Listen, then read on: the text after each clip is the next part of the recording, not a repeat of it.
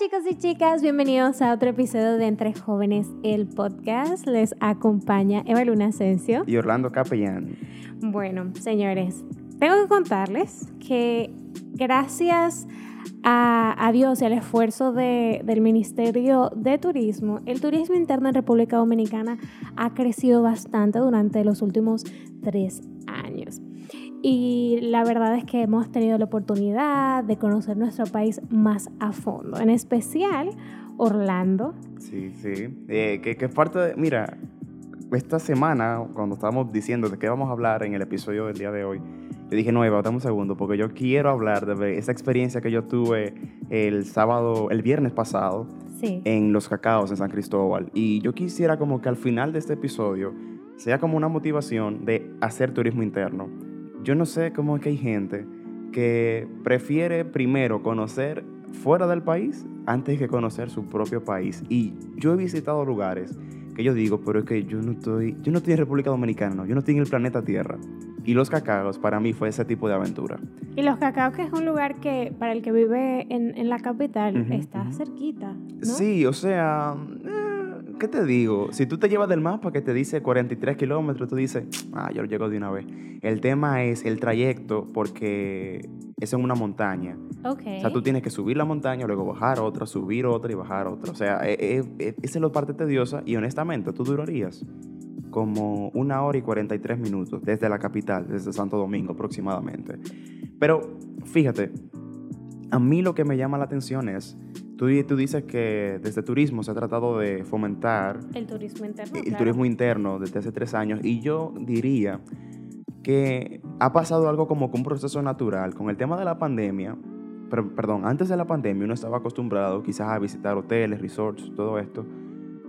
Pero con la pandemia nos vimos obligados, y fue mi caso particular también, a visitar eh, Airbnbs, o sea, visitar, eh, alquilar una cabaña en un punto porque era una, así en, en las montañas o en cualquier lado, en la playa, porque era una forma de no estar con tantas personas a tu alrededor y la aglomeración y evitar la, que se sigan contagiando personas. Entonces se dio como que un boom desde el año pasado, desde el 2020 hasta el año de hoy, que es que las personas constantemente están visitando, en vez de resorts, están alquilando casas en diferentes... Para despejar. Para despejarse en el interior y, y esto ha hecho que uno se adentre más en el turismo interno. Y fíjate que a mí lo que más me ha gustado de esto es que con poco dinero uno puede hacer un viaje con una experiencia inolvidable. Ok, ¿cuánto fue tu budget? Entonces, antes de llegar a ese presupuesto, porque es sorprendente, fíjate que yo desde chiquito, eh, yo agradezco mucho al Señor que mi familia siempre fue muy viajera. Y yo me acuerdo cómo con los compañeros de trabajo de, mi madre, de mi padre, eh, cada cierto tiempo al año nos íbamos en caravana no dos ni tres vehículos, cinco, seis vehículos en caravana, a conocer el país entero. Incluso las fotos de los viajes en mi casa no están ya en álbumes de fotos, están en, la funda negra de basura, porque son, tan, son tantas fotos.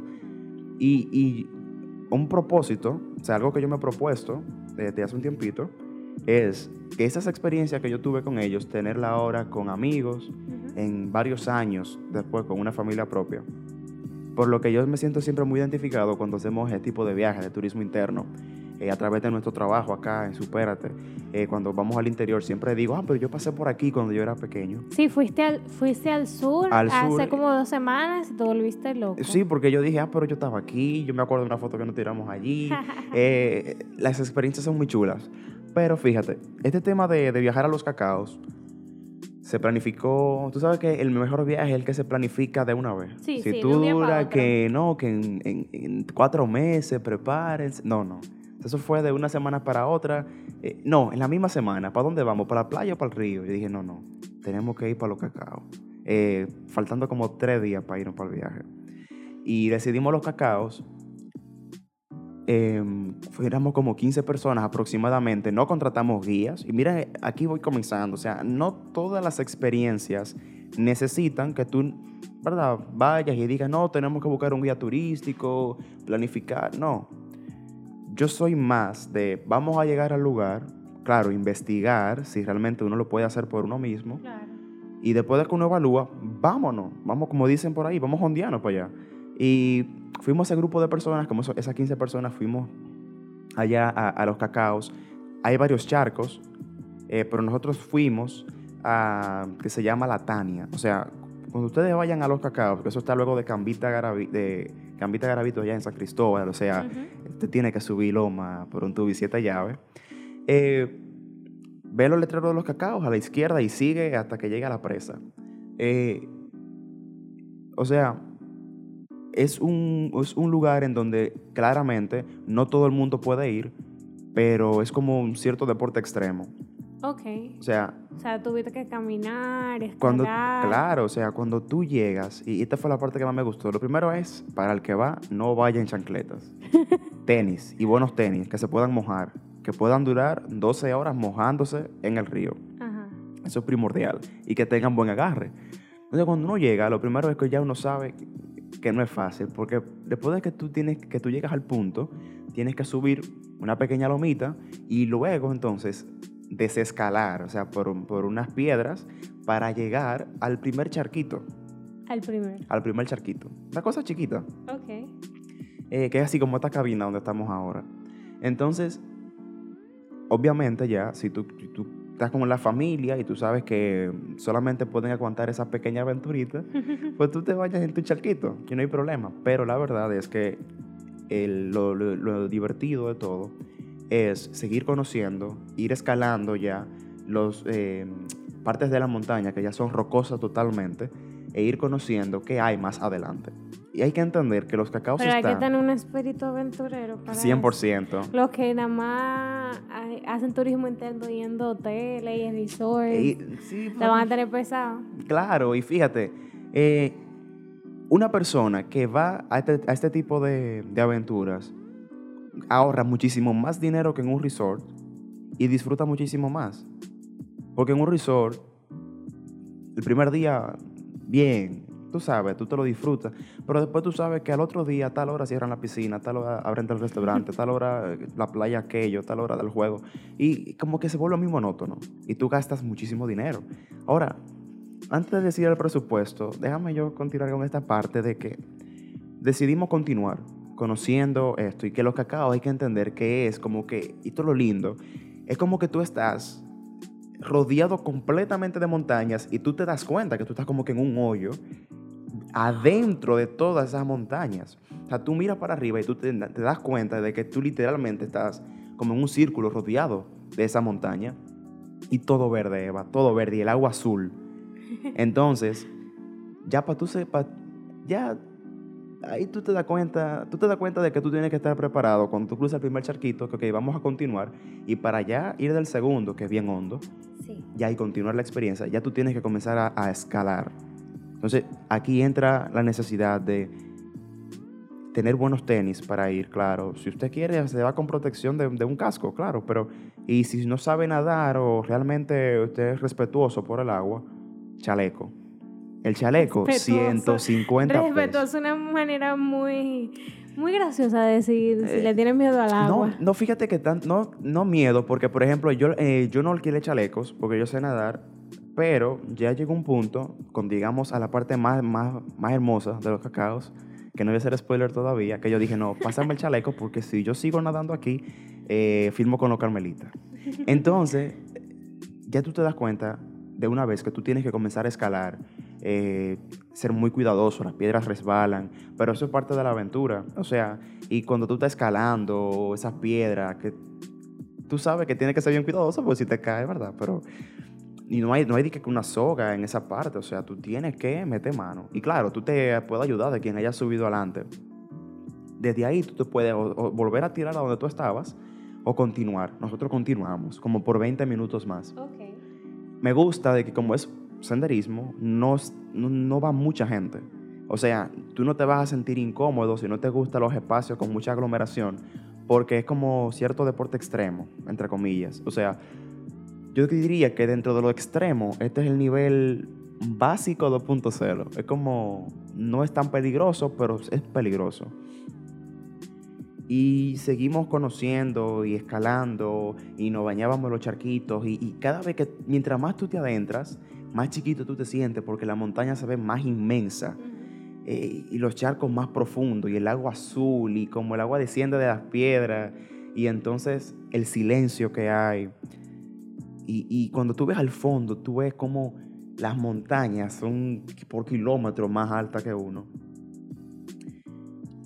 Y claro, en el camino, algunas personas se cortaron las manos, eh, otras se, se, dieron golpes, porque hay que ser muy cuidadoso. Pero eso es parte. Llega un punto, claro, cuando uno está visitando la Tania, en donde uno tiene que tomar una soga y escalar con esa soga. Entonces es un poquito peligroso porque no tienes donde apoyar los pies más que en una piedra que es resbalosa. Entonces tiene que ir escalando y escalando. Eh, que alguien más ágil que uno se suba primero para que pueda ir ayudando, ¿no? Y ir haciéndolo. Y en el trayecto fue interesante porque el grupo con el que fuimos era muy particular.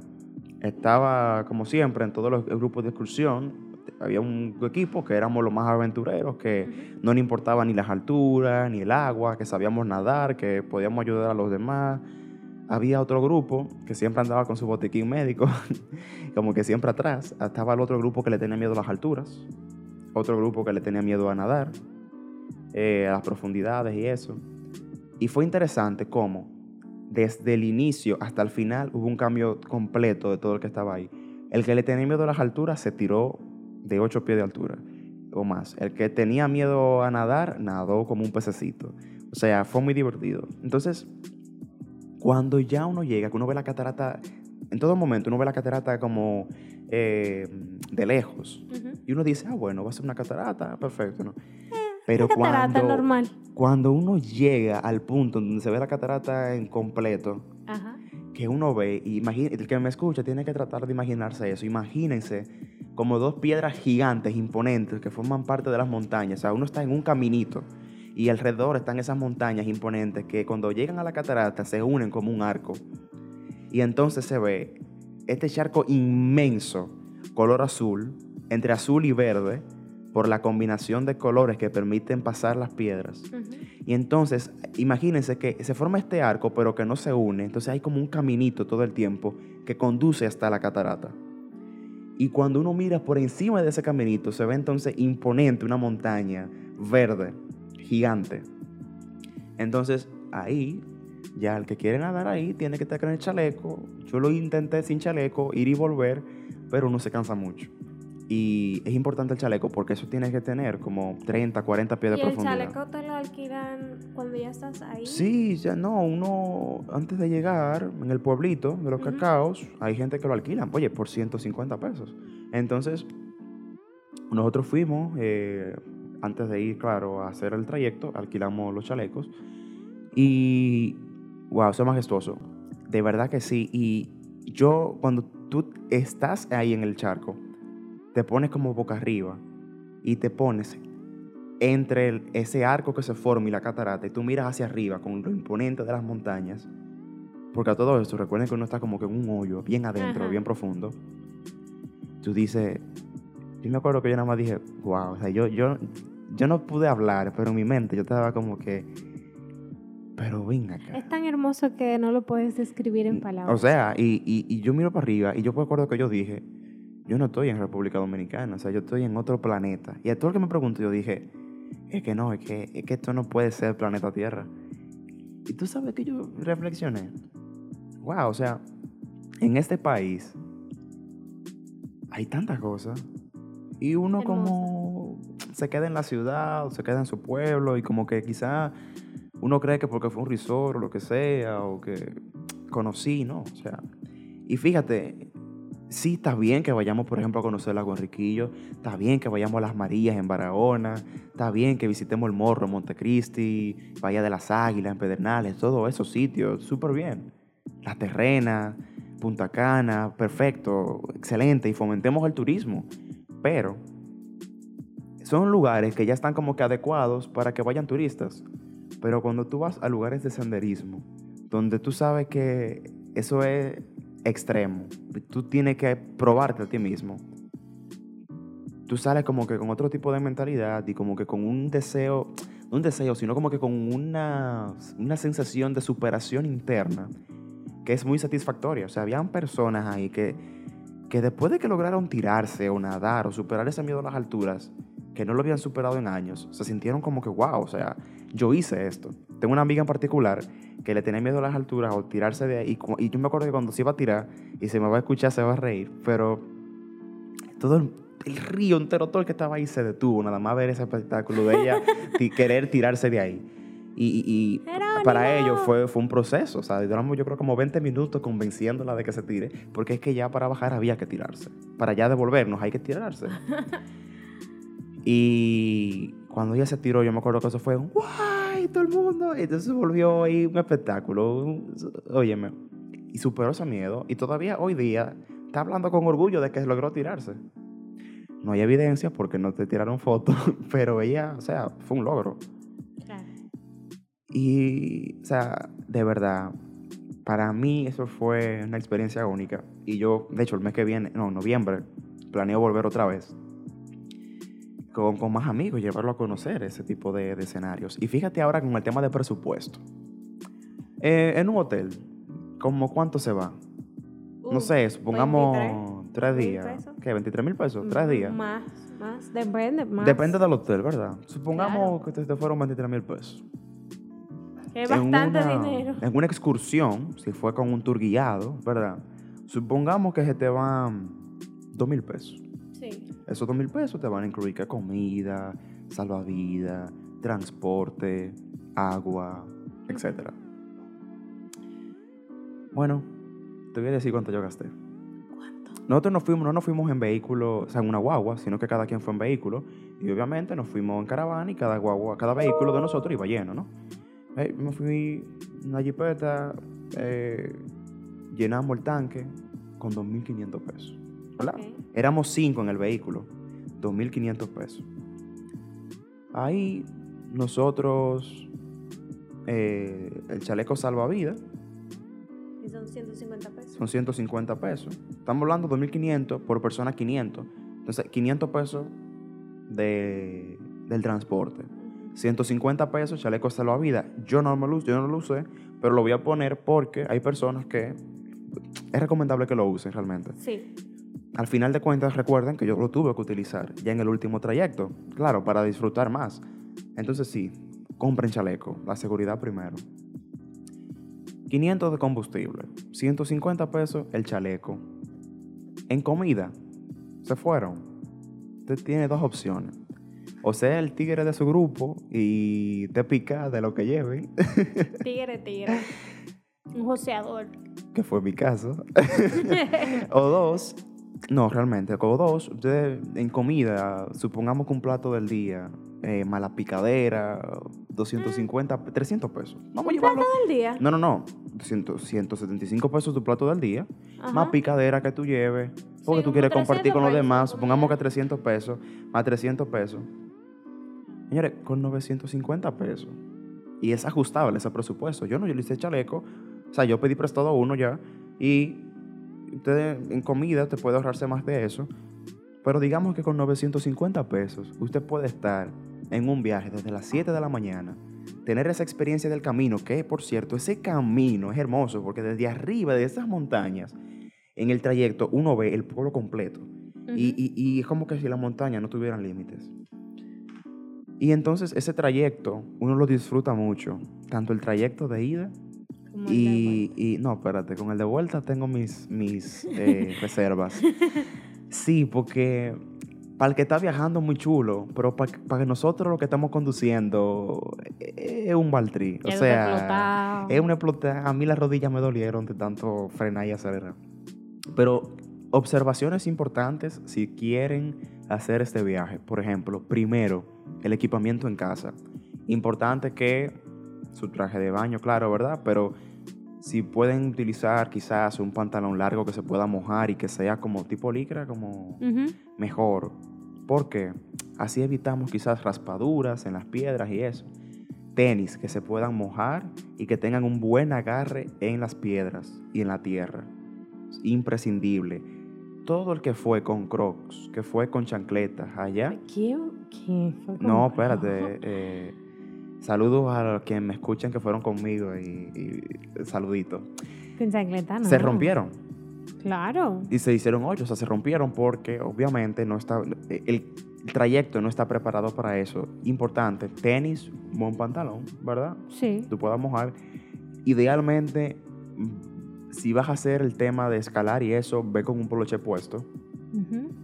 Porque puedes que tengas que rozarte con algunas piedras y eso, tu cuerpo. Entonces lo ideal es que tú tengas la parte del pecho y todo eso protegido, ¿no?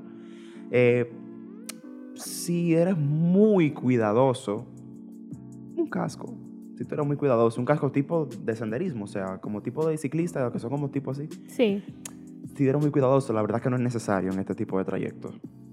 Y claro, tu chaleco. Procura siempre antes de llegar alquilar tu chaleco. Esto es si lo haces sin guía turístico, que soy de la idea, no es necesario, pero está a, su decisión. Eh, llevar mucha agua, porque no cometan el error que cometí. ¿Qué fue? Que como el, el ambiente es muy frío, el agua congelándose, esa agua, ese agua, eh, a uno no le dan ganas de tomar agua. Si tú supieras que yo no tomé agua el día entero, desde las 7 de la mañana hasta las 12 de la noche, yo no tomé agua. ¿Qué? Yo no me di cuenta que yo no tomé agua. Yo me di cuenta que no tomé agua cuando a las 2 de la mañana yo me levanté con una sed. Y yo me bebí, me bebí un botellón prácticamente. y ahí fue que yo recordé, yo no tomé agua. Es que el ambiente es tan frío y como uno siempre está en agua y bien fría, no sé por qué es eso. Como que los labios se le mantienen a uno bien húmedos y como que uno se siente fresco todo el tiempo que no le da sed. Entonces es importante eso, beber mucha agua siempre. hidratado. Gracias a Dios, no me deshidraté, pero le puede pasar a cualquiera. Y más que eso, llevar su mudo de ropa seca que la dejen en el vehículo, el celular, si usted cree que usted va a tirarse fotos, obligatoriamente tiene que llevar un forro que proteja el celular del agua, porque nosotros no llevamos celulares ninguno. La foto que tenemos fue porque algunas personas que nos encontramos en el camino y uno que sabe hacerse amigos así en el grupo, en el camino, le convenció de que no tiraran fotos porque tenían protector de agua y ya. Pero la verdad es que si usted piensa que usted va a tirarse fotos, no. Al menos que lleve protector. Eh, su protector solar y todo eso. Pero luego de ahí, eso es lo único. Y la comida. Eso es lo único. Y un viaje extraordinario. Al momento de conducir, sí es importante. En este tipo de viaje no es recomendable que tomen alcohol y si lo hacen que sea con prudencia, porque el camino requiere mucha concentración, no tanto en el vehículo, sino también para escalar, desescalar y nadar. Como es tan profundo y si ciertamente medio peligroso el, trayecto, es importante que uno esté siempre sobrio. Si encontramos una persona que estaba en cierto estado de ebriedad y sí tuvo un ligerito accidente, entonces es importante evitar esas situaciones. Y por último, para quien va a conducir, recordar que como es un camino que tiene muchas, muchas subidas, pero también muchas bajadas, siempre tener un buen manejo del tema de, aunque sea un vehículo automático, manejar los cambios. Eh, porque le pasó a un compañero mío que bajando, pues los frenos, se estaban quemando los frenos, o sea, la banda de los frenos, y ese olor ha quemado. Y eso es peligroso porque si te desgastan los frenos, el vehículo va a continuar. O sea, no te va a aceptar, no te va a tomar los frenos bien. Entonces, es eso. El conductor tiene que saber que es un camino estrecho, muchas curvas, muchas bajadas y subidas que requieren que el vehículo eh, vaya lento. Entonces, tiene que aprender a, proteger tu vehículo para proteger a quienes te acompañan. Y no, Evo, o sea, esa fue la experiencia y, y otro viaje que yo tenga y que tú tengas, contarlas y de verdad que, no sé, o sea, yo estoy loco con este viaje. El turismo interno en República Dominicana sin duda vale la pena. Vale la pena y esos lugares como que no son tan conocidos, ¿verdad? Eh, son los mejores para conocer. Tú conoces facetas diferentes de tus amigos también, porque amigos que yo toda la vida las conocí de una forma, o sea, al afrontar esos miedos era bien diferente. Era, era como, ¿qué te pasó? Yo me acuerdo que mi primito y yo, mi primito y yo tenemos la misma edad nosotros nos odiábamos cuando éramos niños, no queríamos saber uno del otro. Mi mamá decidió que para eh, que nos comenzáramos a llevar bien, eh, nos iba a llevar un viaje y nos llevó a los Haitises. Los Haitises Chulísimo, los es uno de los lugares más hermosos que vas a encontrar en República Dominicana, desde los manglares hasta las playas. Cuevas también. Las que hay. cuevas. Y la, la fauna también. La fauna, la flora. Eh, conoce sobre la cultura taína, porque como hay cuevas donde vivían los taínos, puedes como conectar con esa parte de nuestra cultura. Y luego de toda esa experiencia también se camina mucho, se escala mucho porque las, las es muy empinado y todo eso. Eh, la relación con mi primo cambió totalmente. No, es que uno se entrelaza más. Y miren, así hay muchísimos, muchos tipos de, de, de, lugares que uno puede visitar, señores. La cueva del Pomier en San Cristóbal. Eh, San Cristóbal tiene mucho que dar. Mira la cueva del Pomier que yo he ido. Y también eh, los Jacaos. Y yo sé que hay muchos lugares más que tengo que visitar allá que eso de la cueva del Pomier pudiera ser contenido de otro episodio, pero que son más de 40 cuevas que hay y que uno, una de ellas es guiada, pero la otra, y claro, tiene escaleras y todo, pero la otra ya son con equipo de, de, exploración y, es muy divertido.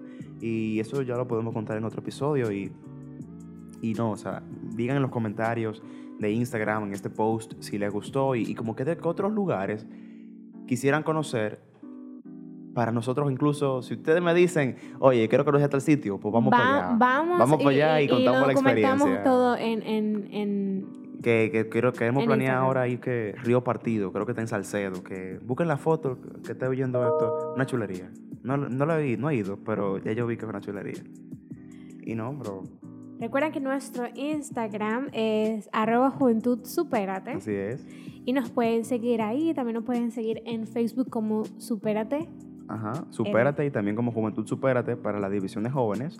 Y yo subí un par de fotos de la salida de los cacaos. Ahí, arroba Orlando, rayita de capellán en Instagram. No está de más seguir, ¿verdad? Eh, y también Eva Luna, Eva, tu Instagram.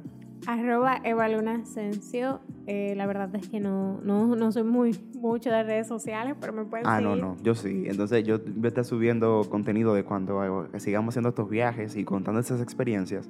Y ahí pueden ver. Y de verdad que les invito. Y la pregunta ahora es, ¿qué esperan para con 950 pesos tener una de las mejores experiencias que ustedes van a tener en su vida hasta ahora? Y nada, Eva, nos veremos entonces en un siguiente episodio y gracias por sintonizarnos. Hasta luego. Chao.